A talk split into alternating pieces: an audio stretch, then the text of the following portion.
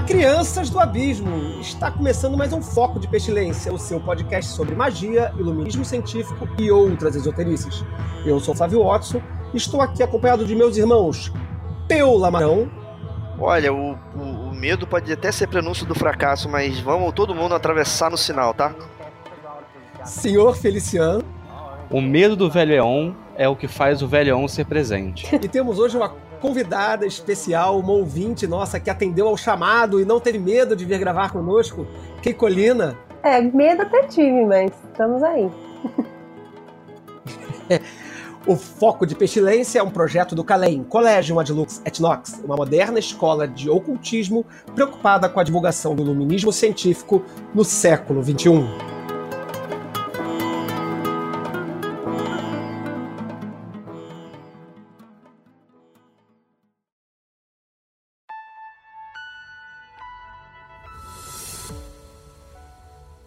Então, meus queridos e querida companheira de mesa, estamos aqui para falar sobre um assunto que me, me ocorreu um dia aí, vendo bate-papos nas comunidades de internet aí, que é pô, um assunto que está tá sempre presente, que é o medo, né? As pessoas, a gente vê muito discurso da, da principalmente, principalmente dos iniciantes, é um, é um discurso que tem dois, dois vetores, né? O iniciante que diz que não faz nada porque está morrendo de medo, e o experiente que fica ali cantando de galo, a gente vai falar isso um pouquinho mais para frente, que fala assim: não, cuidado, tenha, tenha muito medo do que você vai fazer, tenha muita cautela, e aí isso fica alimentando, né? Uma grande espiral de não fazer nada.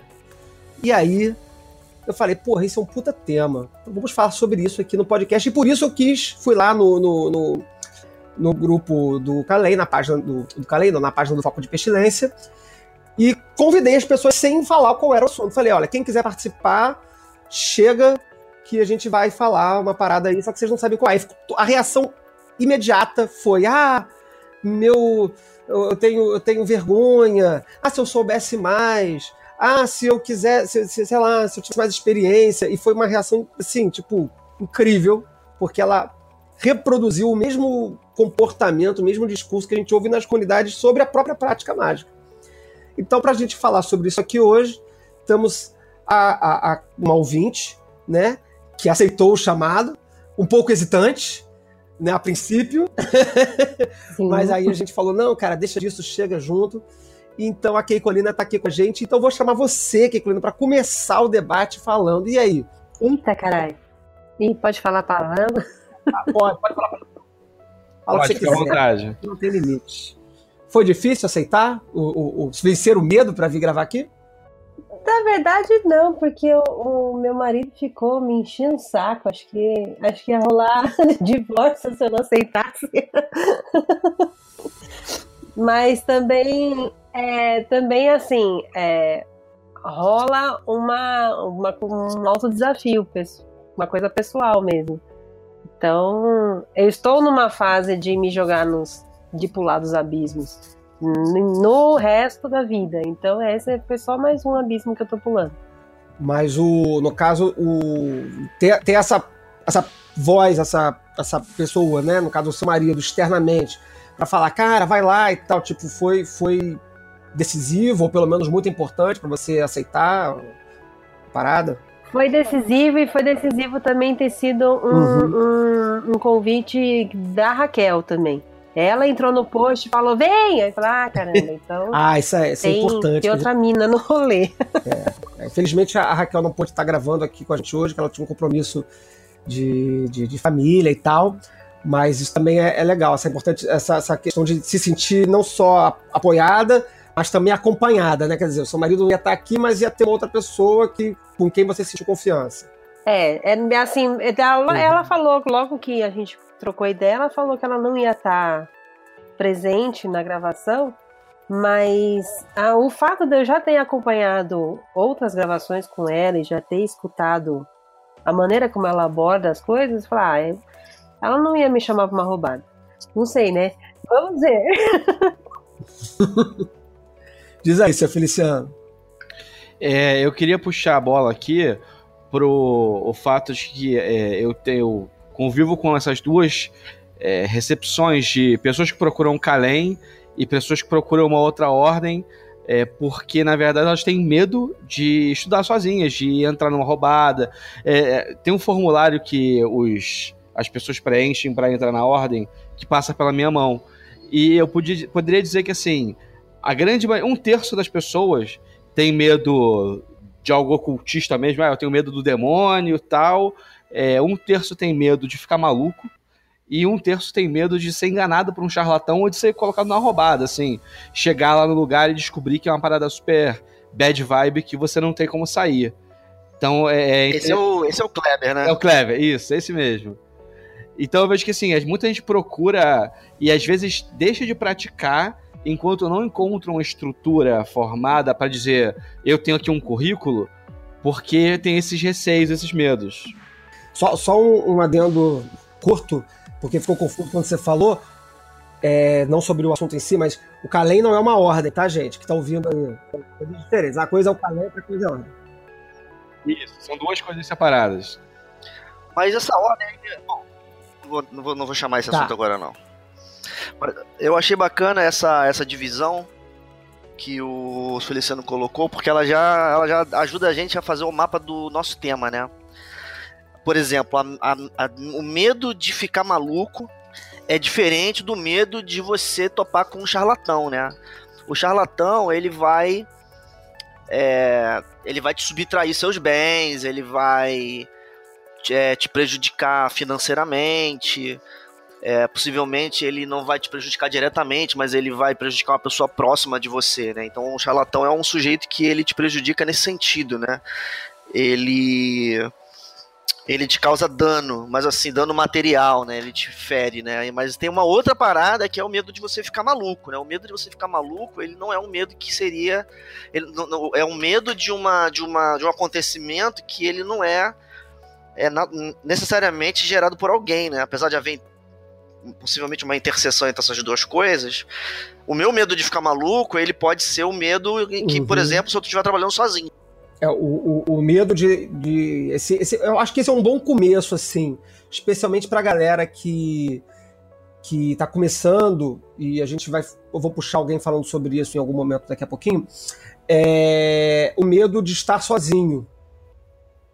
Eu acho que esse é um bom medo inicial para a gente começar, né? Além desses medos tradicionais todos, que é a loucura, a morte, a, o engano, etc. É, o medo de estar sozinho, o medo de estar desacompanhado, acho que é um medo muito comum aí da galera que está que tá começando. Fala, seu Feliciano. Então, é, para começar, para aquecer aqui, eu queria puxar uma coisa que é um, um, um, discurso que a gente tem muito presente no Calem, que é o, as pessoas que usam o medo como ferramenta de controle. Então, fala assim, magia é muito perigoso, não faça. E é bom a gente separar a pessoa que está com medo de fazer uma goécia e fazer merda, e a pessoa que está com medo de fazer o ritual do pentagrama, porque é muito perigoso, porque mexer com magia é uma coisa muito séria, e coisas do gênero. Mas aí, como, como assim você quer fazer essa divisão aí? De, tá, elabora um pouquinho mais. Eu acho que é, quando a gente fala sobre as pessoas que procuram uma ordem, por exemplo, elas às vezes têm um projeto mágico e, e, é justamente o risco de cair na mão do charlatão. Um projeto de dedicação, de entrega, de pegar e falar, ah, eu vou seguir esse caminho com minha religião, com minha fé. É, e essas pessoas, eu imagino que estejam num momento de vida diferente da pessoa que leu uns livros, um pop magic da vida, magia do caos, etc. Mas ainda assim tem medo de fazer um ritualzinho em casa, porque existe todo um, um aparato social que fala que magia é uma coisa muito séria, que você não pode fazer de qualquer jeito, mesmo as, mesmo as coisas mais basilares. E essas pessoas não deviam se é, se reter a não fazer as coisas porque alguém na internet disse para elas que era muito perigoso. É, Keikolina, que, você teve essa experiência? Quando, me conta um pouquinho sobre a sua experiência antes até, né? É, como é que você começou na magia e como é que, que isso é, te se desenvolveu esses primeiros medos e tal? É, na verdade, assim, o meu, o meu o medo padrãozinho é de fantasma e demônio e, e, todas as coisas de filme de terror, né? O, a coisa mais ridícula. Mas a acho que o, o medo que mais me paralisou por mais tempo foi o de passar vergonha, de fazer alguma coisa, sei lá, muito entrar numa roubada tipo Kleber e entrar no meio de, de, uma seita maluca de suicídio coletivo, esse tipo de coisa, sabe? Tipo, é, é, é depois ter que voltar pro mundo real e falar, é, então eu fiz merda, cara, eu me converti a um troço que era uma roubada e aí agora eu tô aqui, passando vergonha na frente de todo mundo que me conhece desde sempre. Aquela história, ah, já foi iniciado, foi iniciado, agora vai começar a cerimônia, todo mundo tira a roupa. Aí você fala, opa, o que, que eu vim fazer aqui? É, não me avisaram que era pra fazer essa porra. Eu acho interessante essa colocação aí, né? Porque isso é um. É um. É porque, como eu falei na minha brincadeira no início do episódio, né? O medo, ele é até o prenúncio do fracasso, né? Mas se você não sentir medo de ser atropelado ou atravessar a rua, você tem um problema aí, né? Existe a demanda de, de ser criterioso na vida, né? Então, por exemplo, né? Você tem medo de você entrar numa furada porque você está se aproximando de um coletivo, eu já não diria que esse medo é um problema, tem mais é que ter medo mesmo. E você tem esses sinais, como a Kikulina falou, pô, me convidaram para um ritual, mas não tem detalhes, né? Eu vou chegar sem detalhes lá, vou ser surpreendido. Isso aí já, já é complicado, né? Eu, eu teria esse medo também. Isso, isso lembra uma amiga minha, é, que anos atrás, muitos anos atrás, ela conheceu alguém, não, não, não sei da onde, mas era aqui no Rio de Janeiro.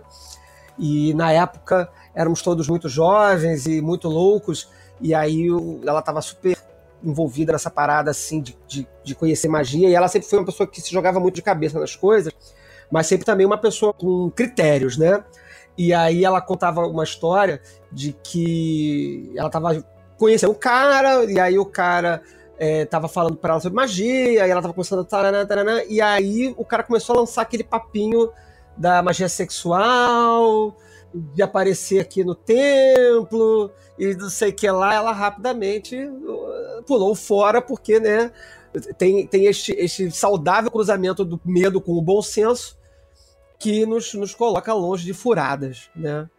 Eu queria, é, uma coisa que eu achei interessante da fala do Peu é que, tipo, o medo, você não, é, o medo às vezes é bom, né, e aí todo mundo fala assim, ou tenha muito medo ou não tenha medo. E aí eu pesquei aqui uma frase que é da iniciação da Golden Dawn, que ele fala: é, o medo é o fracasso, portanto não tenhas medo.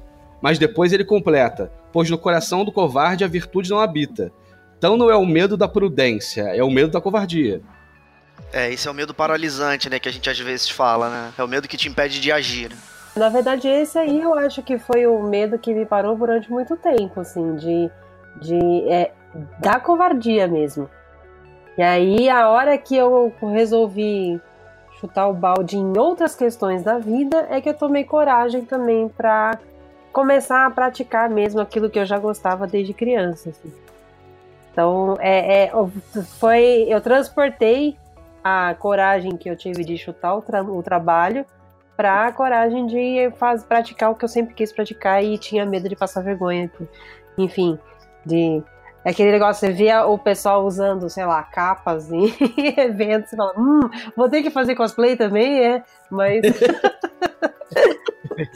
Cara, esse medo do ridículo, ele, ele, é muito comum, né, cara? Eu lembro o, o, das primeiras vezes que comecei a fazer ritual em casa e tal, e eu nem tinha paramento, nem nada. E aí, eu sei lá, a primeira vez que eu talvez tenha feito o ritual menor do pentagrama e namorava com meus pais e tal, porra, o medo do ridículo, ele é feroz, né? Você faz aquela parada falando ali, no caso do Ritual no Pentagrama, né? As paradas em, em, hebraico, sei lá, uns negócios assim, e. Você, caralho, o que, que eu tô fazendo, né? Você fica meio ridículo assim, né? E aí o lance da, da, da companhia versus estar sozinho, né? É o, é o cara que tá do seu lado e fala assim: não, cara, tamo junto, tamo ridículo, se a gente tá ridículo, a gente tá junto. É, isso eu acho que faz a maior diferença, né? Eu quis até perguntar, eu não tô me recordando agora se isso foi abordado na primeira vez que você perguntou pra Keikolina, mas, é, Keikolina, quando você começou, quando você fez essa, quando você cruzou essa linha, você fez isso da sua percepção, né, do seu sentimento, você fez isso sozinha ou você estava acompanhada de alguém? É, sozinha mesmo. E na verdade, assim, eu só comecei a externalizar agora. Tipo, é, eu, a, a, é até meio. dá um pouco de vergonha, mas já tem um ano. eu falei que eu não tinha experiência, é verdade. Ah, tá ok, né? Eu até pouco tempo. Eu, eu passei. Assim, eu, eu, tive constrangimento de falar sobre esse assunto com as pessoas em geral. É, eu até hoje. Não as pessoas falo. da comunidade, mas assim, amigos próximos que não eram da comunidade. Eu demorei, sei lá, 10 anos pra, pra abrir o jogo. Mas é, essa é uma coisa curiosa, assim, que é, eu demorei, vamos dizer, 30 anos pra sair do armário de vassouras. Mas agora que eu saí, cara, eu quero esfregar na cara de todo mundo. muito legal, muito legal. Muito bacana. Eu vou, eu vou dar um, um, um play aqui num depoimento. Além da, do convite da Keikolina, todo mundo que comentou lá no, no post que eu fiz o convite, é, eu mandei uma mensagem falando assim: ó, oh, galera, quem você que se interessou, me manda um, um, áudio de um minuto aí falando sobre a sua experiência com o medo da magia, que a gente vai usar isso no programa e tal. Então aqui a gente teve alguns, alguns ouvintes que mandaram seus depoimentos. Eu vou dar o play aqui no depoimento do Carlos Gressler. Espero que tenha, tenha falado o seu nome correto, Carlos. Então vamos aqui ouvir o que, que o Carlos tem a colaborar aqui com o nosso, nosso programa. Olá, pestilentos, tudo bem? Aqui quem fala é Carlos, sou hermetista, estudante iniciante de magia e eu gostaria de trazer que o medo foi quem me trouxe ao caminho ocultista. Eu, quando era pequeno, morria de medo de fantasmas, de assombrações e qualquer história que um primo mais velho via tocar o, terror na gente. Mas isso me serviu como é, fermento, como é, combustível para me levar a estudar mais, me levar a me aprofundar o conhecimento, não ficar só na leitura superficial e com isso, com o medo como combustível, eu consegui avançar bastante nos meus estudos. Porém, o medo ele impacta muito na prática mágica, porque a prática mágica exige controle. E se você não tem controle ou pelo menos conhecimento dos próprios medos, você não sabe operar bem a melhor ferramenta, a única ferramenta que é você mesmo. E aí, quem quer fazer um comentário? É, ele botou uma, uma pauta na mesa aí que eu tava na esperança de jogar mais pra frente, né? Que é a noção de que quando o medo vem, ele não tanto que ele que ele seja um problema no sentido de que você sentiu medo e você paralisou, mas que ele vem para te interromper, né? Ele causa um problema no controle. Você acha que é uma, é uma, é uma espécie de quarta vertente daí da questão que a gente não apontou no início. Como assim? Medo, medo de, de perder o controle? Não, não. Eu quero dizer o seguinte. Eu não sei se foi exatamente isso que ele disse, mas existe um, uma situação que é, por exemplo, você está no meio do ritual. E aí você está fazendo um ritual daqueles mais complexos, né? Você está invocando uma força, a força ela vai chegar e ela vai sacudir o, ela vai sacudir o seu rolê. Quando a força vem, é, existe a possibilidade de eu ter uma história para contar. Eu pretendia contá-la mais tarde. É, de que ela, quando ela vem, você sofre um medo na hora. E se você sofrer um medo na hora, você perde o controle. E isso pode ou abortar a operação ou dar uma zica. Você já quer mandar a tua história agora aí? Então, a minha história é a seguinte. Alguns anos atrás, eu, eu, eu, fiz essa, eu fiz esse tipo de procedimento de novo esse ano agora, ano passado, na verdade. Mas a primeira vez foi, se não me engano, em 2014, que eu passei por essa experiência. Eu fiz uma operação de média duração, era, era, uma, era uma sequência de dias, de, de, de seis dias e uma pausa, que eu fiz duas vezes em sequência. É uma, uma operação elemental. Da primeira vez, na primeira semana, foi super tranquilo. Eu fiz os seis dias que eu tinha que fazer. O sétimo dia foi super gostoso. Aproveitei a, a, os insights que eu recebia. Na semana seguinte, aconteceu diferente. Eu fiz as, as operações ao longo da semana, seis dias, de domingo a sexta-feira. E quando eu cheguei no sábado, que era o dia, digamos que uma espécie de coroamento, o dia para assentar os insights, eu senti um puta medo de morrer. Uhum. Eu fiquei com medo terrível de morrer e, e, era, e a imagem que veio na minha cabeça era super específica. Uma viagem, na verdade, né? Tinha, tinha acontecido recentemente uma, uma, uma mulher na Austrália que faleceu de uma infecção bacteriana que ela contraiu por um, um cortador de cutícula. Um negócio desse. Uma coisa muito louca que aconteceu, absurda. Pois bem, nessa cerimônia que eu tava fazendo, eu me cortava com a faca como parte da cerimônia. E aí, no, quando essa última etapa completou no, no, no, sábado, eu tava absolutamente convencido de que eu tinha contraído uma doença terrível Caralho. da minha faca e que eu ia morrer muito em breve. Mas e aí, cara? Pois é, eu sabia naquele dia eu sabia que isso era absurdo. essa faca que eu uso, ela não, ela não só era esterilizada, quanto não era uma faca de cozinha. Ela ficava embrulhada em plástico. Eu só, eu só tiro ela do plástico quando preciso trabalhar. É totalmente absurda a questão. Só que quando esse medo ele entrou na minha cabeça, ele no dia seguinte, quando eu ia começar a terceira etapa, eu não consegui. Eu só consegui continuar esse processo dois anos depois. Então, dois anos depois, quando eu fui começar a terceira etapa desse processo, que era um processo de quatro etapas que eu desenhei, no primeiro dia que eu fiz a terceira etapa, eu senti de novo o medo de morrer. Só que eu senti o medo de morrer durante a, a, a operação, que, que era de domingo, e o medo veio e foi embora. E no que ele foi embora, eu completei a terceira etapa normalmente. Irado. Eu tive uma experiência similar com corte é, é, mais ou menos recentemente, em que também fiz uma série de operações que incluía é, é, fazer o corte no, no, corpo e tal. É pesado, né? Pra galera que fica aí só na magia de, de, de, de florzinha e, e, mental, né? Falar de rituais que envolvem corte no próprio corpo já é um, uma pedrada aí. Mas enfim, faz parte também, galera. Não é obrigatório, mas isso existe. E só que o meu medo ele, ele era uma, é, ele não era um medo de morrer. Era uma ansiedade, cara. Quando eu começava a preparar o templo para fazer a cerimônia, maluco, vinha um, um, uma ansiedade brutal, assim, tipo assim, que é uma coisa que eu, eu não vou conseguir evitar, e mas ao mesmo tempo eu não quero fazer, sabe? Então era num, não, não sei se isso serviu de certa forma como combustível, como o Carlos falou no, no depoimento que, ele, que, que, ele, que a gente colocou aqui agora dele, mas não era paralisante, mas ele era um conflito. Eu acho que, inclusive, como foi uma experiência mais ou menos longa, não digo que seria longa, mas foi uma experiência de mais ou menos 20 dias, duas, duas semanas, um quebradinho, 20 dias. É, os primeiros dias tiveram seus, seus desenvolvimentos não tão bons e eu acredito que em boa parte devido a isso, essa ansiedade, o medo de ser, de, de me cortar em determinado momento da cerimônia causava. Fale, seu Feliciano. É, tem, tem duas coisas que eu queria pescar. Assim, é, eu, eu vivi um pouco do que o Peu falou e um pouco do que o Flávio falou é, numa mesma cerimônia. É que também é uma cerimônia que, que existiu corte no início e no final do ritual. E eu fiz isso durante seis dias seguidos.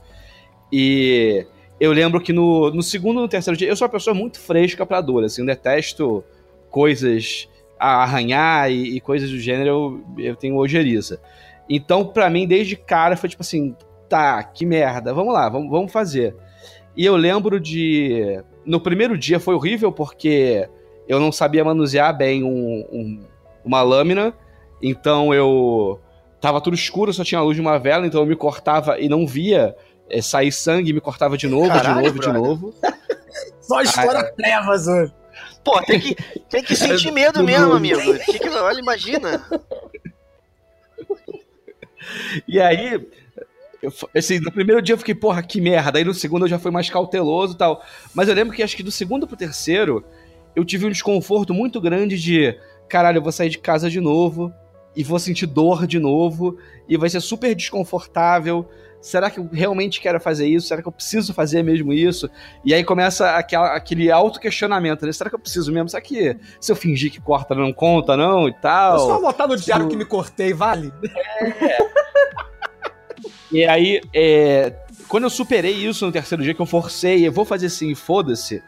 No quarto e no quinto dia foi super tranquilo, assim. Foi como tem que acender essa vela, tem que se cortar, faz parte do ritual e é isso aí.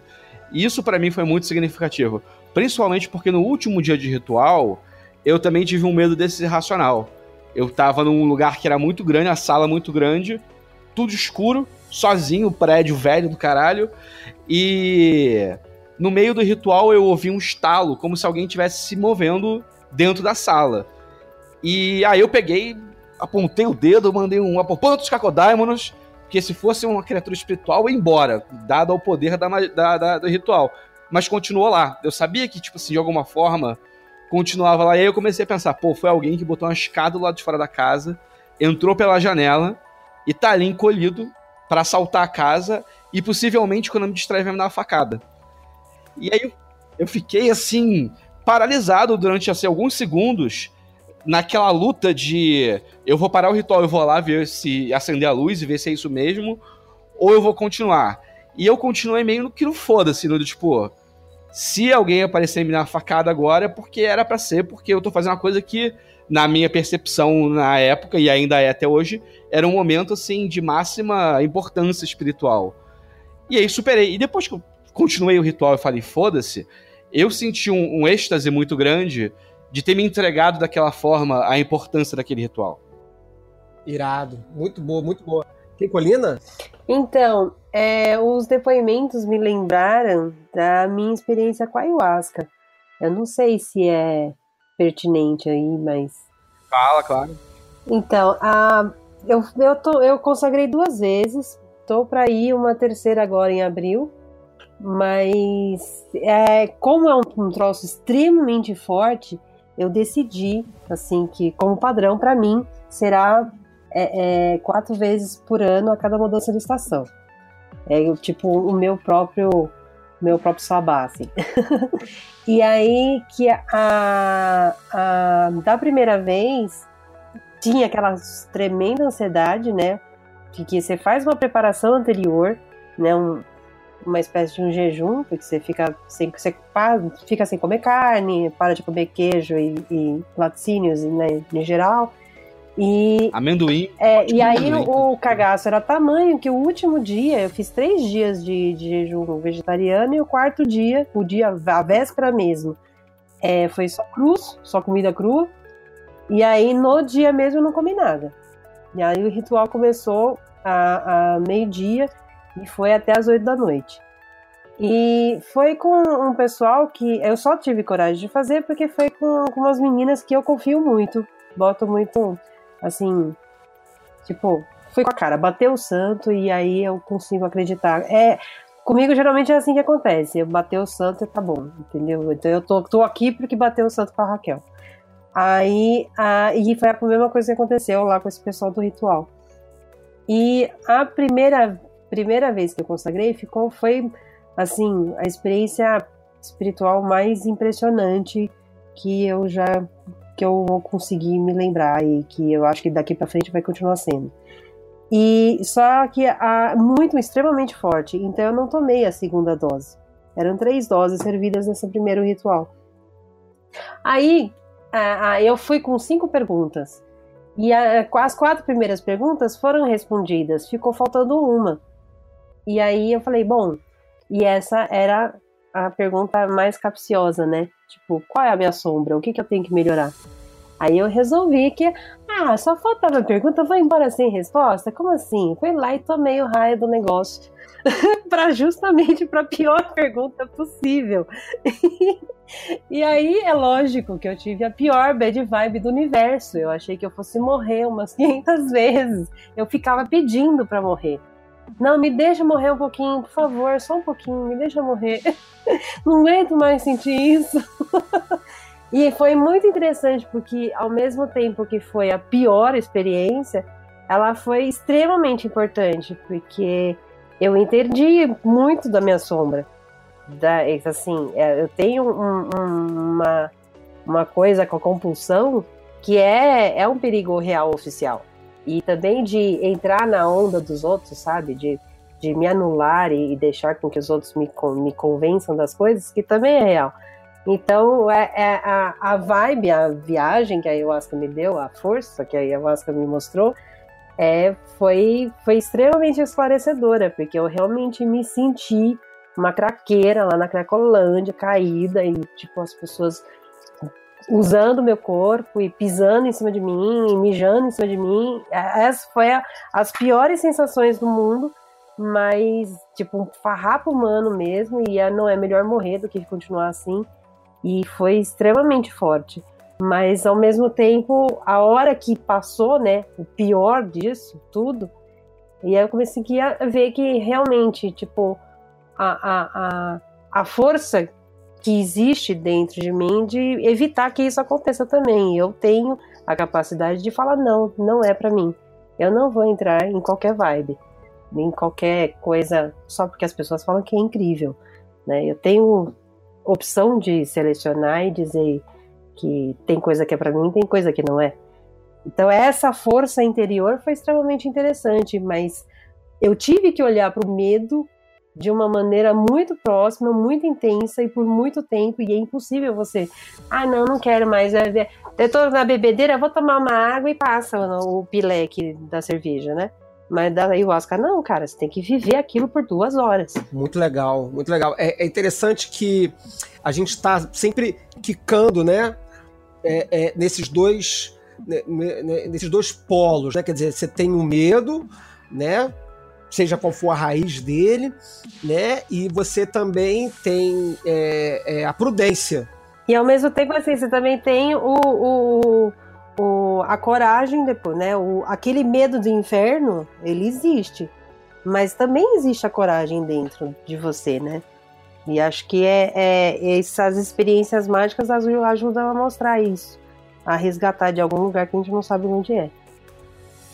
Isso, a, história que o, que senhor Feliciano trouxe, que, que o Pio também trouxe, ela, e que você também trouxe agora, elas contam ah, mais ou menos um, um processo é, é, é, similar que me lembra, inclusive, grosso, muito grosso modo, é aquela história de Jornada do Herói do Joseph Campbell, né? Quer dizer, quando o, o para quem não conhece, né, é um, uma estrutura é, é, mitológica, né? Que esse, esse, esse cara, esse estudioso Joseph Campbell estruturou as histórias, né, as, as, as, narrativas mitológicas, algumas delas principalmente, é de que o herói, né, no caso do herói, ele sempre que é chamado ao desafio, ele primeiro é, rejeita o desafio e depois ele é impelido a passar pelo desafio e aí, no final das contas, ele colhe o, o, os frutos de ter superado, de ter atravessado uma série de eventos. Mas rola também a quase morte, né? É, é um processo super importante, a quase morte na jornada do herói. Isso, são os guardiões, enfim, são as buscas dos, a busca do elixir, enfim, tudo isso que tem. Não vamos entrar, assim, não queria entrar em Jornada do Herói, que eu acho que não é muito tempo, mas, mas eu acho que é interessante que é uma narrativa que fala disso, né? Quer dizer, você, em alguma, em alguma instância, é, é resiste a algo, e essa resistência se manifesta pelo medo, o medo de morrer, o medo de ficar louco, o medo de, de, de, ter um assaltante. São os medos engraçados, até absurdos, né? Você, completamente, quando você olha em retrospectiva, absolutamente surreais. Né, mas que eles se fazem muito presentes, muito reais na hora do, do, do praticante, né, na hora ali do, do, do, magista. Mas depois que ele é superado, ele, re, ele se transforma quase como uma fórmula de Iaô, né? De, em que depois da morte você recupera, re, renascido, de, é, é, é, glorificado, né? Aquele medo que foi atravessado se tornou um, um, um renascimento. Fala aí, Peu. É, você elaborou agora, né? E aqui que o Lina posicionou antes, né? Que é você superar, você, você, você se defrontar com o medo da morte. E aí, então, nesse caso, superar a morte, né? uhum. né? Eu acho que frases como o medo é o prenúncio do fracasso, ou essa correlação entre o medo e o fracasso que, que é comum da cultura esotérica ocidental aí, eu acho que ela tem um, um lado que é verdade, assim, verdade simples, né? Ah, você, se você não ultrapassa um medo simples, você não pratica, como a gente colocou no início, né? né? Se você não consegue superar o constrangimento, você nunca vai conseguir começar. Mas agora a gente migrou para um. E esse é mais ou menos o que eu estava é, esperando a oportunidade, né? Mirando, virando para uma outra página que é não o medo de começar, mas o medo que acontece durante. É, e, e, existe muita moralidade envolvida aí, né? Quero dizer, ah, porque a pessoa teve medo, ela, ela foi covarde. Né? Eu acho que depois que você ultrapassou os medos de caráter social, né? Onde eu teria mais liberdade para falar que uma pessoa é covarde, depois que você entra no processo que o Feliciano chamou de espiritual, né? Ou, ou, ou qualquer outro é, qualquer outra maneira que seja de posicionar, que vai levar você a, a, se defrontar com o medo da morte, Aí eu já tenho uma dificuldade de chamar a pessoa de covarde. Porque a mim parece que, que numa, quando a pessoa penetra num determinado processo, um processo específico, né? Não é tipo a ah, espiritualidade em geral. Não é. O, o processo ele é específico, ele tem pautas a cada tempo. E aí, às vezes, a pessoa toca numa pauta, e, e essa é a minha autoanálise, né? Na verdade, é, essa é uma opinião que eu tenho sobre o que aconteceu comigo, de que aquela pauta e a transformação que ela estava prestes a gerar, ela foi naquele momento para aquela pessoa é, grande, o que significa longa no tempo. Então a pessoa tem que parar. Ela tem que parar. Né? Usando a metáfora do portal, é, o, o portal que para você, por acaso, naquele tempo é o portal mais difícil, não se trata de você ser covarde de parar na frente do portal, você não pode passar. E aí, para mim, naquela minha experiência, essa, esse não pode passar se manifestou é, superficialmente como um medo idiota de morrer por uma razão idiota, que nunca ia acontecer, mas que no final das contas foi só um sintoma do fato de que daqui você não passa, você tem que trabalhar alguma coisa antes de passar daqui. Tanto é que depois, quando o trabalho foi retomado, do ponto onde parou, o medo ele até veio, mas ele veio muito suave, rapidamente é, é, dissipou. Qual é a diferença aí? Qual que teria sido a diferença? A diferença teria sido justamente o tempo que passou, dois anos se passaram de trabalho para que fosse possível atravessar esse portal. Aí passou, o portal passou com facilidade. Mas não porque eu fui corajoso dois anos depois. Não fui corajoso. Eu trabalhei por, por, por um certo tempo para conseguir abrir aquela porta. É, é interessante você comentar disso de estar pronto para atravessar o guardião, porque é justamente a lógica do sistema enoquiano dos Etirs, né? Que o Etir só vai abrir quando você estiver pronto para atravessar ele. Enquanto isso, você vai ficar tentando, ele não vai abrir. Fear not at all. Fear neither men nor fates, nor gods nor anything. Money fear not, nor laughter of the folk folly, nor any other power in heaven or upon the earth or under the earth. New is your refuge, as hard it your light. and I am the strength, force, vigor of your arms. Eu vou trazer aqui o, o, depoimento do João Vinícius, que ele fala um pouquinho sobre o que a gente falou e ele dá um, um, um, uma passeada também em outros temas, mas eu acho que não, não descola totalmente do que a gente entrou, não. Vamos ver o que, que o João Vinícius tem a dizer pra gente aqui. Bom dia, Foco de Pestilência. Me chamo João Vinícius Albuquerque, mas vocês podem me chamar de Selim. Bom, o medo, a fobia de Phobos, uma das luas de Marte, né? De acordo com a psicologia, é uma resposta natural da psique, do espírito, aquilo que pode ser percebido como traumatizante, aquilo que paralisa, que apavora, espanta. Como estudante e praticante do ocultismo, do misticismo ocidental de Telemann, Obviamente eu tive minha parcela de contato com medo, principalmente no início da caminhada. Um exemplo muito simples. Quando me deparei com a imagem de Baphomet, com a Goetia, até mesmo com o livro da lei. O estudo desse livro é proibido. Aquele que se interessar o faz por sua própria conta e risco. Estes são terrivelmente medonhos. Além disso, também tive inúmeras experiências perturbadoras ou tenebrosas. Sono no astral, né? Às vezes durante algum ritual ou prática meditativa. Mas quem adentra num foco de pestilência sem um desejo inconsciente de se infectar? Eu, eu achei interessante desse depoimento do João Vinícius, esse pedacinho final, que é o desejo de se infectar. É, eu não sei se eu interpretei direito o que ele disse, mas é que ele apresenta uma série de imagens que nos são apresentadas né, na, na, tradição ocidental de pavorosas e tudo mais. Eu até quero falar sobre essa questão dessas imagens pavorosas daqui a um pouquinho, mas que, em detrimento dessas imagens pavorosas, a gente vai em frente. Né? A gente enfrenta essas imagens pavorosas. Por que, que vocês acham que a gente enfrenta em algum momento essas imagens pavorosas? Quer dizer, na narrativa que o Peu trouxe agora, que mesmo que tenha demorado dois anos para ele atravessar o portal, é, ele depois foi lá e abriu o portal de novo. Ele não sei se ele estava esperando fazer isso, né? Tava esperando enfrentar isso novamente, ou se dado momento ele falou: "Não, cara, agora eu vou voltar para aquele lugar lá", mas por que, que a gente quer fazer isso? Enfrentar esse medo? Senhor Feliciano. É, tem um, uma coisa que eu tenho refletido já há algum tempo, que é como eu, eu sou um, um, grande fã de ficção científica, eu sempre fico conjecturando é, coisas como é, séries grandes de. E, e, séries de filmes, livros, etc., de ficção científica espacial. E aí todos os alienígenas têm dois braços, duas pernas, todo mundo respira oxigênio, nitrogênio, gás carbônico, salvo assim raras exceções. Tem aquela raça meio esquisita, mas a maioria funciona mais ou menos assim. E normalmente é por uma questão de orçamento. Principalmente o Star Trek, por exemplo, demandaria muita grana de cenário e plot para você fazer criaturas que fossem muito diferentes e explicar essas criaturas. Mas eu fico sabendo, pensando assim que, que a, a, variedade da vida, e principalmente a vida é, extraterrestre, deve ser tão plural que a gente sempre vai se defrontar com algo que é uma forma de vida que pra gente é apavorante de tão ilógico. Não ser meio Lovecraftiano. Então eu acho que o, o caminhar mágico passa por isso.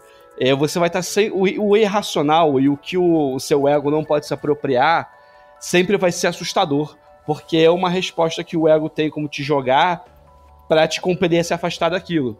Aí eu lembro muito o, o que o Dushan coloca sobre as formas que o ego usa para se apropriar da sua iniciação e te afastar do caminho. Então eu acho que às vezes o medo passa como uma ferramenta disso. A, o espiritual sempre vai estar composto de medo porque é algo incognoscível pra a... gente. Pô, totalmente, né? Eu até diria, eu até arriscaria dizer, é, talvez na contramão de uma, de uma cultura estabelecida aí entre todos, e que se você tá num processo espiritual e você nunca sente medo, então não, dá, não, não tá dando certo. É, na verdade, é, a, a, eu estabeleci esse negócio de ir a cada né, três meses na, na, de novo consagrar, justamente por isso, porque a experiência é extremamente traumatizante. Você tem que ter um tempinho para digerir isso, mas ao mesmo tempo você quer se desafiar de novo. Porque não é possível que vá ser sempre assustador. Eu tenho que conhecer melhor, assim, a, a, a entrar em contato com o inconsciente e, e a, aos, aos poucos você vai começando a se entender melhor também. E começando a entender o que, que te dá medo, se é só uma questão de, sei lá. É, não é só aquela coisa de filme de terror, sabe? É você encontrar os seus demônios internos mesmo. É, eu até entendo o que você quer dizer, né? Quando você, quando você coloca que tem a expectativa de eventualmente parar de sentir o medo. Né, quando você fala especificamente de um medo da, da de, sei lá, de monstro, né, medo de, de, de fantasma, medo de demônio, uma, uma, coisa pavorosa. Mas o que eu quero dizer é, é, é mais ou menos o seguinte: é, por exemplo, quando você está. Vou fazer um exemplo aqui cotidiano, ou, ou, pelo menos de uma experiência mais cotidiana. Quando você está apaixonado por uma pessoa e você, e você e essa pessoa ainda não é, falaram aquelas palavras que estabelecem relacionamento e, e, faz todo mundo ficar confortável, você fica, você tem um medo. É uma espécie de medo, meio medo, meio frisson. Porque você tá na be... porque você e aquela pessoa estão na beirinha de entrar numa relação, mas como nada foi dito ainda, na verdade, pode ser que, que dê para trás. Na verdade, pode ser que você esteja errando a opinião da pessoa. Na verdade, você pode achar que a pessoa tá também gostando de você, mas você não tá na mesma página. Esse tipo de tensão que é um pouco assustadora, eu acho que ela é, ela é na, na inversa, característica de você estar apaixonado. Então, uma pessoa que está sempre muito tranquila, sempre muito na paz, e não só externamente não, mas dentro de si, eu, eu, eu, suspeitaria que essa pessoa ela não está passando pela experiência da paixão, que ela está passando por alguma outra experiência. Então, é, dessa maneira de pensar, eu acho que se você está se deparando com, com os portais, e quando, quando eu chamo, o que eu quero dizer com isso não é, tipo, vou fazer viagem astral, mas os portais iniciáticos, você está cruzando o ponto do não retorno, esse ponto do não retorno, ele vai te dar um pouco de medo. Ele pode não ser um medo paralisante, como foi para mim naquela experiência, mas mesmo assim você vai sentir um negócio ali, um temorzinho porque você está cruzando um ponto do não retorno. Você não sentir medo do não retorno, eu acho que é uma coisa muito desumana. Eu suspeitaria que, que isso daí é um sinal de que não, não deu liga ainda, não deu partida no motor. No final das contas, assim, esse medo do não retorno ele é um medo da morte.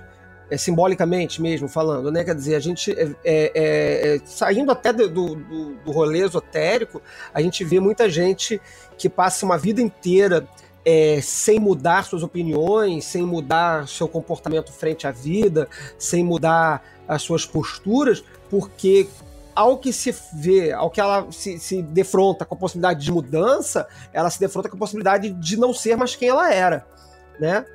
E o processo iniciático, em última instância, é você se tornar essa outra coisa que não é você ainda. é morrer em algum momento, né? É um caminho sem volta. Pois é, é, é por isso que eu até te dou uma, uma, uma cutucada, assim, no, no sentido de que eu não acho que isso é uma morte simbólica, não. Uhum. É claro que isso não é uma morte biológica, né? Não, não se espera que o, corpo cesse as funções vitais, mas a partir depois que você cruza uma linha iniciática, a pessoa que estava antes da linha, ela deixou de existir. E é natural que essa pessoa sinta medo de deixar de existir, porque ela vai deixar de existir. Eu vou até falar o seguinte, sabe que eu acho que eu, eu, eu não, nunca estudei isso e, e, não, não procurei isso como uma tese séria, mas eu tenho uma opinião de por que, que criança pequena tem medo de dormir.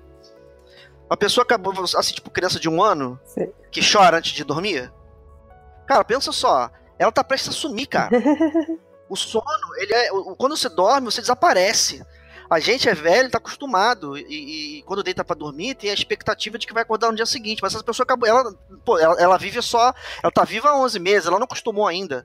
Então, quando chega o sono e ela tá prestes a sumir, é aterrorizante e ela chora. Eu tenho essa opinião. Legal, hipótese, hipótese. Eu achei uma graça essa ideia. Vou pensar num boneco sobre. ah, legal. Depois você avisa pra gente que a gente bota no post, divulga, faz propaganda, problemas. Legal. Agora, assim, uma coisa que eu tava pensando, assim, desde o início do, do, do, programa, a gente tá falando aqui de todas essas questões de medo, medo, né? E do medo da, da de, de, deixar de ser para ser outra coisa, né? De deixar de ser lagarta para ser borboleta, de deixar de ser o Flávio para ser o outro, o outro troço que vai vir depois ali, que vai ter talvez, provavelmente, ou talvez não, o mesmo nome apenas. Mas a literatura, ela é cheia de advertências. Ela não é só cheia de advertências, como até culturalmente, ao longo de, de, um, de um, período muito extenso da história é, é, é, mais ou menos recente da tradição esotérica, é, nos últimos séculos aí, é, a, a, literatura ela foi recheada de, de armadilhas e de pegadinhas é, é, segundo alguns autores, para proteger a humanidade de fazer alguma coisa que seria terrivelmente perigosa caso ela não estivesse preparada. Então, só aqueles que tivessem é, o, o, conhecimento bastante para decifrar aqueles, aqueles signos que estão ali seriam capazes de realizar as cerimônias tais e tais ou de desvelar aqueles mistérios que de outra forma estão, estão ocultos né, para supostamente proteção das pessoas. Por que tanta advertência? É, é, é, assim, o que eu estou pensando aqui não é uma reflexão anterior, é uma reflexão que está vindo agora com o nosso debate, é que talvez possa ser para criar o próprio medo que causa interesse, né? Que nem quando eu li uns anos atrás uma, um estudo é, é de design em que tavam, as pessoas estavam preocupadas em como, como, como proteger o lixo tóxico de civilizações futuras que não entendessem o nosso idioma. Né? Se acontecesse uma hecatombe absoluta e que nós perdêssemos os vestígios da cultura, da linguagem, etc., e uma nova civilização surgisse e você precisasse avisar essa civilização de que aquele local é terrivelmente perigoso. Que as pessoas não podem entrar ali porque ali existe um lixo tóxico horroroso. E aí uma das ideias era colocar, porra, espinhos e cercas e advertências horrorosas, e que uma das conclusões foi que quanto mais você colocasse esses, essas advertências terríveis, mais despertaria a curiosidade daquela civilização futura e sem menor conhecimento do, da linguagem do passado, a querer ver o que, que tem lá dentro. É, que talvez desse a impressão até que era valioso que está escondido lá e não Isso, que é, é perigoso, é valioso, né? É, o tesouro do pirata, sei lá, você vai botar um monte de armadilha. né? É, é, então, será que essa, essa advertência da literatura toda seja para criar interesse? É, fica aí o questionamento, né? É difícil mesmo, seria preciso uma puta análise da, da literatura, né? Eu vejo alternativas, né? É, por exemplo, o, a maneira como a gente pensa sobre o, a, a, o resultado da ação mágica hoje uhum. é, é, até, é até criticada de tão psicológica que ela é.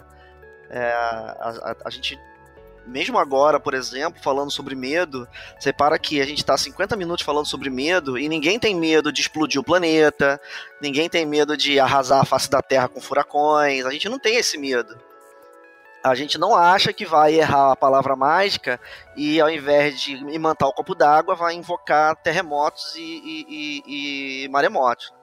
Mas eu acho que houve um tempo em que as pessoas tinham literalmente esse medo. É, por exemplo, o medo de que você fosse fazer uma evocação é, de espíritos é, subterrâneos e fosse, sei lá, falhar, de lacrar o portal, e aí daqui a 10 anos o portal abre e os espíritos saem dali de dentro para destruir a humanidade. Né? Eu acho que houve um tempo que havia esse medo muito concretamente. Ah, até hoje, na, na cultura popular, sem sair um pouco da nossa bolha telêmica, é, existe essa percepção. Eu lembro na época que estava tendo a mobilização para o pessoal comprar a Boleskine, que foi uma casa que o Crowley teve, onde ele começou a iniciar a, a cerimônia de Abramelin e interrompeu ela que fora da bolha telêmica as pessoas tinham uma curiosidade porque acreditavam que ele tinha aberto um portal e não tinha fechado o portal adequadamente e aí os espíritos uhum. sairiam daquele portal para destruir a humanidade. Oh, aí. A chance que estamos perdendo, Se você Aí. É, né? Tem um pessoal que tá esperando pelo, pelo. Tem um pessoal do Facebook que fala que tá esperando de vir o meteoro. Aí. Não precisa esperar, não. Legal. É só chamar o meteoro. e, o, e o lance do, do, do, do, do Di e do Kelly de chamar o apocalipse, cara? Porra, isso aí é histórico, cara. O John Dee era tão ambicioso que ele ficou impaciente, que Jesus estava demorando muito e resolveu apressar o processo, cara. Falhou miseravelmente, porque estamos. Ou, ou deu tão certo. que deu no que deu, né? É, às, às, vezes ele fez uma magia que era só mais ah, ou menos e teve que esperar bem, quatro séculos. É tipo, é o que? Século XVI, o John Dee? Meu, olha a transformação do mundo. É. é outro mundo, não é mais o Ó, mesmo. Mais ou menos, é porque o, tem uma história que é do Mathers, fundador da Golden Dawn, início do século XX, que puxou uma arma contra o Alan Bennett, porque o Alan Bennett falou assim: vou fazer um mantra aqui para trazer Shiva e Shiva vai destruir o mundo. E aí sentou na sala do Medras e começou. Blá, blá, blá, e o Medras, ah, para com isso, para com essa palhaçada. Daqui a pouco, sério, cara, para. Não, cara, para mesmo. E aí uma arma. E aí alguém teve que intervir e acalmar os ânimos, porque é, é, ele realmente acreditava que aquilo era coisa muito séria. Pois é, né? Aí. É muito. Caralho, então, re... olha só, é, é, é, recente isso, gente. Isso é, é, é 1900, cara. O sujeito a, entendendo que se você fizesse o um mantra de Shiva, a Shiva ia destruir o mundo, cara. Mas não é essa. Mas não é essa vibe da galera do, da ONA, da Order of the Nine Angles, de trazer criaturas que vão destruir o mundo, porque a gente vive no mundo falso? Pô, sei lá, brother. Tem, tem isso? Se algum ouvinte aí manjar de Ona, por favor, se manifeste. Ah, tem, uma galera, eu sei que tem uma galera que, que curte Ona aí, eu vou, vou, vou, vou chamar para comentar no, no, programa depois, porque é muito doido mesmo. Mas eu, eu não consigo, é porque talvez eu, daqui do meu ponto de vista privilegiado do século XXI, cara, esse, esse tipo de raciocínio de que o mundo vai ser destruído por um, por um tipo esses memes de Facebook, né? Porra, tá, fui fazer feijão e invoquei o demônio.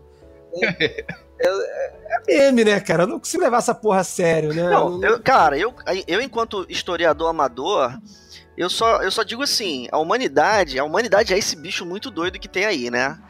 Cara, ela já tá aí há, há quantos, assim, ao, ao, é, com o domínio da escrita, né? Vamos, vamos pautar aqui o domínio da escrita só, tá? É, há, há o quê? 5 mil anos? 6, 7 mil tipo anos. isso, né? E, e, nenhum filho da puta de cagada invocou Cutulo. Ah, cara, não dá pra. Entendeu? A evidência histórica aponta que não vai estar rolando a é, destruição do mundo. A gente pode até. A gente pode até sair desse podcast aqui combinado aqui na, na, no privado de fazer a ordem do meteoro. É totalmente Final Fantasy aqui, hein? Totalmente Final Fantasy para conseguir descobrir qual que é a magia do meteoro que vai, porra, invocar o meteoro. Eu acho que se fizer um Kickstarter, vai ter uma galera que vai bancar isso aí. Mas eu, eu curti a, a hipótese, a, a, a, leitura da, da Colina de que, porra, de repente o, o que o, o Dee fez lá no, no século XVI de fato deu certo. O mundo, porra, mudou, assim, é, muito em pouco tempo. É, aquela é. quase morte que a gente tava falando, que, que talvez não é. seja só quase morte. Não, não é uma morte simbólica. É uma morte real. Mas o mundo não, é, não, não foi mais o mesmo. Ou então ele matou o David Bowie com, com 400 anos Pô, de atraso. sacanagem. Pô, mas aí, aí você tá abrindo uma caixa de Pandora terrível, Flávio. Imagina se o pessoal que tá fazendo magia para invocar o demônio destruidor tá errando de planeta e tem uma civilização lá no outro planeta que de repente tava de bobeira, porra, no festival de crepe e pá! Caralho, aparece um monstro Erraram lá. O crepe, muito, né? bom, muito bom. Eu vou, eu vou. Alguém quer falar mais alguma coisa? Eu vou chamar a Carla Weber aqui A Carla vai falar uma, uma outra virada aqui, que na verdade eu tinha pensado em trazer para o início do programa, mas já estamos aqui com quase 60 minutos de gravação. Vou chamar o, o, o, o que ela trouxe aqui para a gente ver se, se, se, se rola um debate em cima. Vamos lá. Com vocês, Carla Weber. Olá, crianças do abismo. Brincadeira. Bom, meu nome é Carla e eu tenho 32 anos. Eu estudo e pratico magia há 17 anos, mais ou menos. E sim, no início das minhas práticas eu já tive medo de praticar magia, principalmente pelo fato de alguma coisa poder sair do meu controle. Mesmo hoje em dia, acontece de em certas práticas eu duvidar da minha capacidade ou conhecimento, mas eu sempre procuro não dar ouvidos para mim mesma justamente porque eu busco sempre o meu desenvolvimento prático, né? Isso, logicamente, vem com a prática, não só com a leitura em livros. Então, o meu maior medo é que eu já superei na prática foi montando o meu próprio grupo de estudo aos 16 anos e realizando os rituais coletivos em local público, que na minha cidade a gente tem a praia para isso. Aos 16 anos eu acredito que essa tenha sido uma genuína expressão da minha vontade, né? Bom, é isso. Obrigada e até logo. Obrigado, Carla. E aí, é, ela fala algumas coisas interessantes aí que a gente já falou no início do programa, que é a parte de estar tá acompanhado, de, de, formar um grupo, etc. Mas o que eu achei interessante é o, a insegurança do conhecimento. E isso versus a parte prática, né? Quem quer falar um pouquinho aí sobre essa questão da insegurança do conhecimento? Saber ou não saber? Eu posso abrir essa, essa, esse segmento aqui da gente fazendo um jogo comigo mesmo, né? Que é, é colocar o meu entendimento de por que, que existe sim um problema é, com a falta do saber, né? Eu estou sempre dizendo para as pessoas que isso não é, não é razão para nada, mas existe uma questão que, que é o, o, fato de que a técnica tem que ser executada adequadamente. É tudo tem perícia, né? Então, havendo uma perícia da coisa, é, vai haver naturalmente um receio de que, na falta da perícia, você vai fazer uma merda. É, coisas simples da, da, da, vida, como, sei lá, você mexer na rede elétrica da sua casa, é possível você fazer uma merda que vai gerar um dano, um dano significativo. Então aí a pessoa vai procurar o quê? Ela vai procurar, de alguma maneira, antecipar essa necessidade, que é, que é o que é, que é normalmente as pessoas vão chamar de de aumentar o conhecimento, mas de que eu pessoalmente chamaria de você treinar a técnica. E aí a, a, a, o, treino, o treino da técnica, mas aí tem que ter um equilíbrio, né? Porque assim, claro, a técnica é importante e, e, e, e, quem faz um. Quem tem uma vivência de prática mágica continuada, certamente vai relatar o desenvolvimento técnico do, do, dos seus procedimentos, né? Quer dizer, você começa fazendo uma coisa de um jeito, fica meio mais ou menos, e conforme você vai fazendo, é, você vai melhorando. Mas o passo de começar fazendo, mesmo sem ter a técnica é, aprimorada, é, é, essencial, senão você não aprimora a técnica, né? Então, qual é o equilíbrio aí entre quebrar essa barreira do não, não vou fazer porque não sei, ou, e eu vou fazer porque apenas fazendo saberei fazer? Eu acho que eu acho que o truque é justamente fazer essa virada de conhecimento para técnica que a gente fez agora. É, se, se, você fizer a analogia da, da, de alguma outra atividade, isso vai. Isso, isso fica mais claro, né? Eu não vou falar de culinária, porque toda hora eu falo de culinária.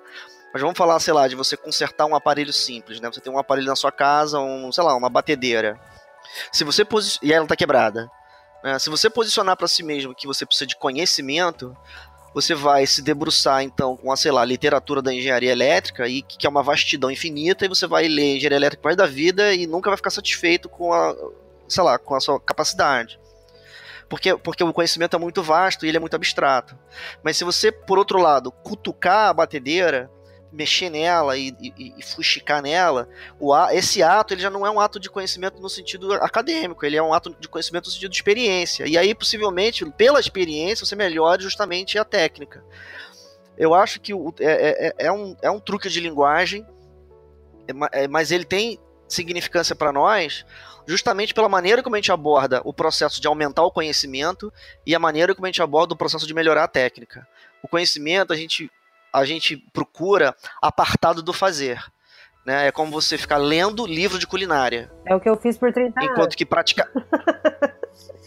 É, exato, né? Isso é, é, essa é a razão por que, que eu falo da maneira como eu falo, porque estudar é muito importante. Mas a gente é treinado desde criança a estudar no sentido de se afastar da ação e mergulhar nos livros. Esse é um conhecimento que você procura nos livros. Mas existe um outro conhecimento, entre aspas, que eu não vou chamar de conhecimento como um truque meu, que eu vou chamar de técnica, que você desenvolve mergulhado na ação. Fala aí, seu Feliciano. É, teve uma outra analogia que me veio à mente aí, que é um pouco diferente da, da culinária, que é o da linguagem.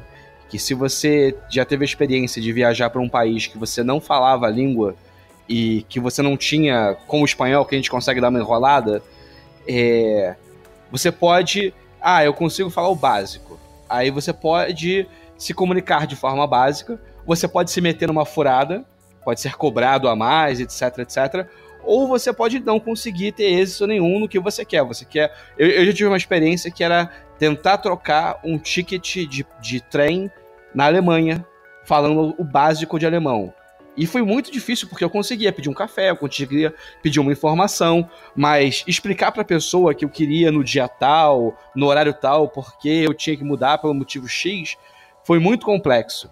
E eu acho que nisso é, o estudo caminha para facilitar com que você tenha uma fluência e você opere aquela, aquele desejo que você tem.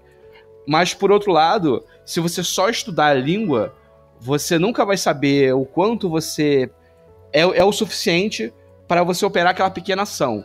Então, acho que se você quer fazer um ritual X, é, você não precisa saber tudo que existe de magia para se resguardar de todas as técnicas possíveis. Mas às vezes o mínimo também não é suficiente. O mínimo você vai ficar batendo na parede.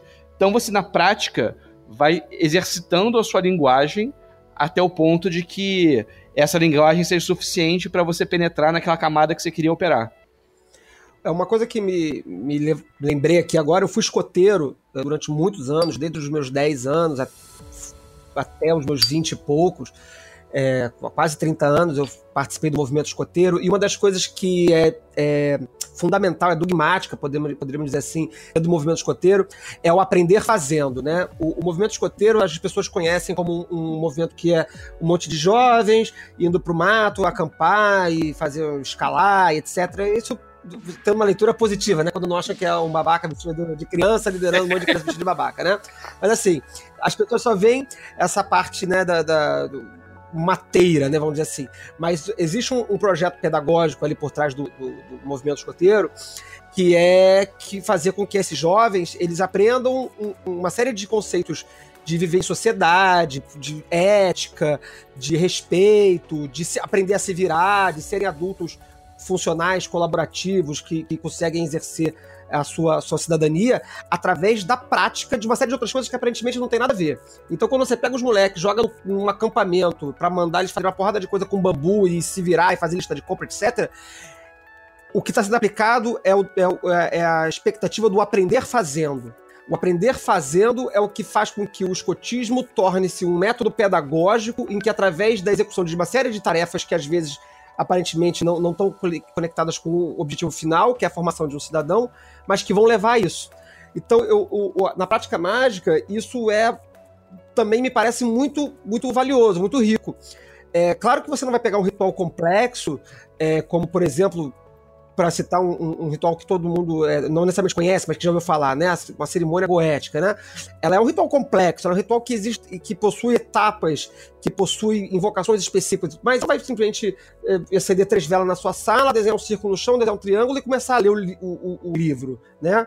Você vai estudar aquele, aquele texto. Você vai estudar o texto, você vai tentar decorar o máximo possível das falas, você vai praticar aquele texto em alguma medida para poder, na hora que for fazer para valer, o, o, o, texto, o ritual, você tá o máximo possível integrado com aquilo ali, e até mesmo, possivelmente, a primeira vez que você for fazer esse ritual, ou outros rituais tantos que existem por aí, talvez a primeira vez não funcione tudo muito bem, não sinta nada, não ouça nada, não aconteça nada, mas você antes estudou o ritual, estudou os detalhes do ritual, leu a nota. Hoje, então, que a gente tem internet, milhões de comentários, foi atrás dos comentários, das notas de rodapé, foi confrontar os valores gemátricos, mas também não pode ficar nesse funil infinito de ficar só lendo notas de rodapé e valores gemátricos, etc., e nunca fazer o ritual. Tem um momento em que você tem que parar e fazer. Mas também tem um momento em que você tem que parar de fazer, né? Não começar a fazer logo e ficar parado um tempinho estudando. Esse equilíbrio entre, entre essas duas entre essas duas coisas é que, que vai dar um, um sabor até do aprendizado e o sucesso, acredito eu, da prática no futuro, da prática quando ela for realizada. É, eu, eu acho eu levantar uma bola aqui que é, é, uma coisa legal da prática mágica que assim, a, dentro da nossa bolha, quem pratica com o mínimo de seriedade e regularidade tem um resultado para relatar. Eu não conheço uhum. pessoas uhum. que falam. É, Fiz, é, eu... me debrucei sobre essa técnica, passei seis meses fazendo e deu nada não. A gente é uma, uma, um recorte meio, meio, meio específico, né? Assim, uma, mas, mas isso é uma, uma pesquisa interessante. Eu acredito que, que isso não mude em outros recortes, não, né? Seja pelos motivos que forem, que não, não, não me interessa muito agora isso, mas é, voltando no que a gente falou no início do programa, né? É, esse, esse, esse dispositivo, esse medo acaba sendo um dispositivo de sucesso também, né? Como trampolim, né? Você, você tem o medo, é, não só o medo de, do que vai acontecer, mas o medo durante a execução, né? Tem também esses dois medos que acontecem. Primeiro, o medo, o receio, né? Ah, o que eu vou fazer vai, vai chamar Cutulo e vai acabar com a humanidade, ou então eu vou abrir uma, a caixa de Le Marchand, vai aparecer o, o, os cenobitas, eles vão me rasgar inteiro aqui, eu vou ficar fudido ter esse medo, o receio antes de você fazer a coisa e o medo durante a prática, que foi o que vocês dois relataram, você, Peu, e você se ofereceram, relataram aí, né, na, na, na, experiência de vocês. Mas esses medos, eles todos, eles acabam para aquele que insiste, por qualquer motivo que seja, curiosidade, sedução, é, é, vontade de ser infectado, como falou o, o João Vinícius, né, seja qual for o motivo, ele serve como trampolim para você vencer esse medo, ultrapassar esse medo e depois ter um, o que quer que tem depois, né? A iluminação, o regozijo, a experiência espiritual, a experiência astral, que, etc.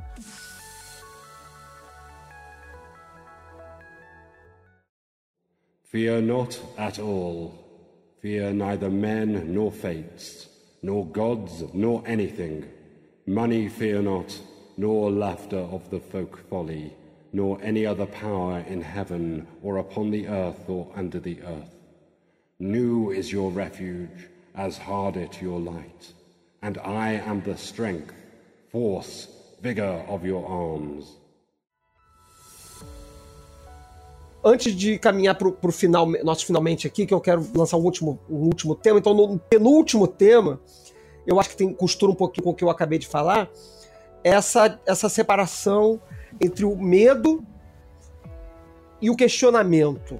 Se eu não me engano, o senhor Feliciano estava querendo abordar isso aí em algum momento, Feliciano. Você queria falar alguma coisa sobre isso? Essa distinção entre ter medo de fazer e ter dúvida de fazer? É, eu, eu queria puxar porque é, quando eu estava refletindo a respeito desse podcast, me vieram vários exemplos à mente de coisas que acontecem comigo, mas que não são exatamente medos. São dúvidas de tipo assim, é, tô fazendo certo, não tô fazendo certo, vai dar errado, não vai dar errado, o que pode dar de errado, e aí o medo de o que pode dar errado é, é acabar fazendo com que eu não faça, mas não é exatamente o medo, é essa incerteza e essa dúvida que acabou minando e acabou como resultado parecendo que por medo eu não fiz, mas na verdade foi uma sabotagem por dúvidas. Insegurança. É, eu lembro, eu lembro, isso que você tá falando, me lembra lá, porra, sei lá, 10 anos atrás, um, uma conversa que eu tive com o meu instrutor, é, uma, conversando sobre essas coisas, de fazer, fazer as coisas, e eu falei para ele assim: não, faltam só mais uns dois livros para eu. para eu fazer aqui o negócio, mas eu tenho que só ler esses dois aqui. Agora eu peguei para ler de verdade esse daqui, e agora, agora vai.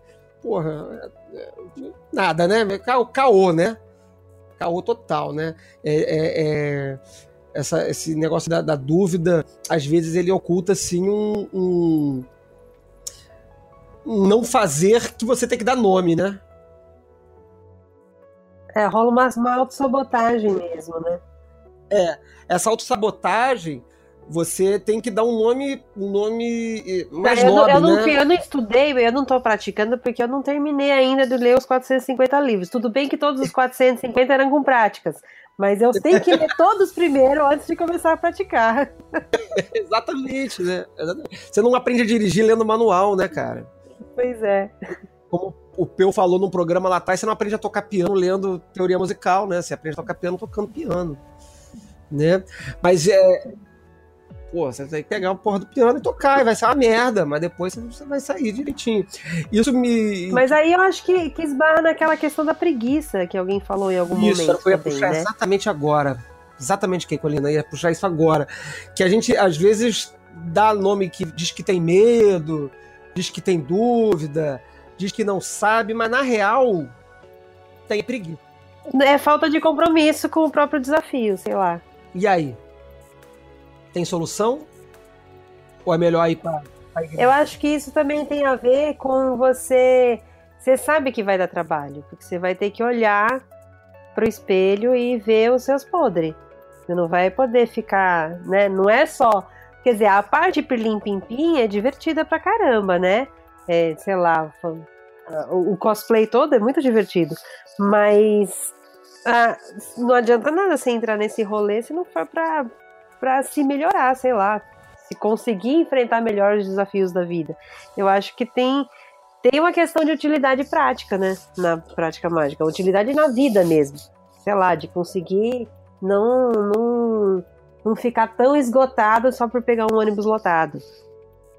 Né? Coisas do gênero, assim, você conseguir se proteger de fazer uma, uma armadura mental para ir para o centro da cidade coisas simples, práticas e que, que são cotidianas mesmo. E aí, assim, você, para você fazer isso, você tem que também conhecer, reconhecer que você é uma banana que deixa qualquer um te influenciar. Aí você tá, putz, é, é, é, é reconhecer que você não é tão forte quanto você achava que era é uma coisa chata também, né?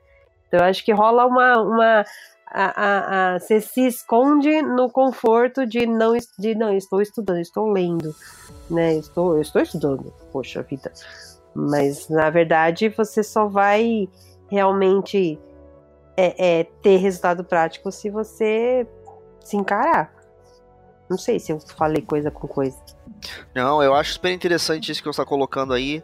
E acho que até vale a, um, um, programa inteiro pra gente debater o, o, uma, uma, maneira de solucionar, solucionar isso daí, né? Que, a, que assim, solucionar é, é, muito ousado. Na verdade, eu falei a primeira coisa que passou pela minha cabeça, mas o que eu quero dizer é que nesse momento tão delicado em que, que você descreveu, é possivelmente a solução ela, ela vai ser uma solução é, transcendental, mas não no sentido é, transcendental da metafísica, mas no sentido que vai transcender vocês e tocar numa outra pessoa, sendo ela aquela que vai instigar você a sair do seu lugar. Às vezes, uma pessoa acomodada, e, e eu digo isso pejorativamente mesmo, uma pessoa que está acomodada no sentido pejorativo, ela vai ser tirada desse lugar de conforto por uma outra pessoa apontando para ela a merda que ela está vivendo. Você, fulano, acha que você tá bem, mas olha só isso daqui, tudo ao redor. Em comparação com isso aqui ao redor, a sua vida é uma merda. Você já parou pra perceber isso?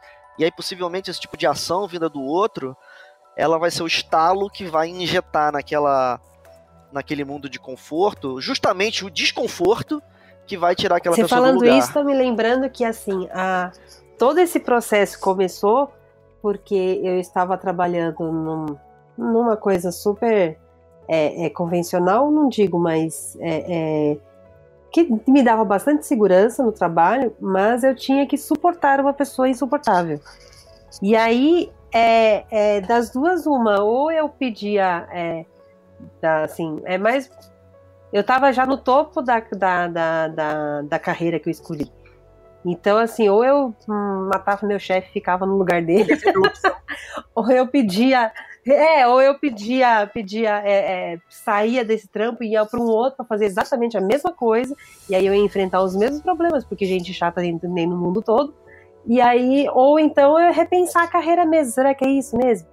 Então, assim, a, a, a pessoa chata que ficou, que me empurrou para o autoconhecimento e para essas buscas, enfim, que uma hora caiu na magia de novo, é, foi, foi o estopim mesmo né, a chatice insuportável da outra que me fez repensar toda a vida. É bem isso que você falou. O que, o que nos faz lembrar Sartre quando diz que o inferno são os outros E se o nosso objetivo é dominar os demônios e falar com o capeta, estamos aí para ver aí o inferno que os outros causam na nossa vida, para ficarmos atentos a eles e eles podem ser agentes de mudança ou não, enfim, sei lá. É, no final das contas eu tenho que agradecer a insuportável. pois é, final das... o demônio foi ótimo. Exatamente, foi excelente o demônio. É, muito bom, muito bom. Ah, excelente, excelente. Alguém mais quer fazer alguma colocação? Podemos seguir para nossas é, é, disposições finais do programa. Por mim tá ok. Então, show. Então, queria agradecer muito a todos. Acho que a gente teve um programa muito legal, um debate muito rico. Queria muito agradecer a Keikolina por ter aceitado o convite, aceitado o, o desafio de participar aqui com a gente. o medo, né? enfrentar o medo, não sabia, só soube qual era o assunto hoje de manhã, não foi? Que eu te mandei a Acho mensagem. que foi hoje à tarde ainda. Foi hoje à tarde, da tarde. eu te falei aí, ó. Fiquei ontem, eu passei a noite de ontem, ai meu Deus, o que, que eles vão me meter? foi interessante o exercício de medo que você me passou, foi muito bom. Ah, é, nada por acaso. então, primeiramente, queria agradecer muito a você, Keikolina, pela sua participação, foi excelente. É, fala aí um pouquinho, você, um pouquinho também aí sobre, sobre o que, que você faz. Você parece que trabalha com bonecos, etc, né? É, eu é, é faço uns bonequinhos monstrinho, que assim, na verdade, a, tem a ver com medo também. Olha só, uhum. coincidência. Olha que legal. Eu, eu sempre tive um cagaço do caramba de coisa de terror, mas também sempre tive uma fascinação, né? Senão eu não tava aqui. E aí a, a, a minha ideia, e, só, e se ao mesmo tempo eu sempre também tive uma coisa muito próxima com o universo Cutie, sabe? Hello Kitty e tudo mais. Uhum. Que na verdade é, era um universo que eu trabalhei por 11 anos. Trabalhei com mangá com 11 anos, por 11 anos, né? Então o universo misturando a coisa Cutie com a coisa do terror já tá no. no é, e, a, e o lúdico já tá comigo já faz um tempo.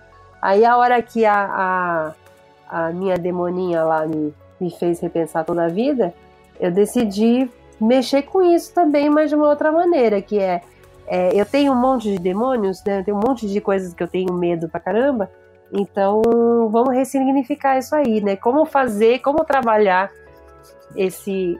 É uma espécie de magia, Sim. eu acho. Não sei. É uma coisa, uma maneira meio felipe de enxergar a magia. Mas eu tô ressignificando aquelas coisas que me dão medo.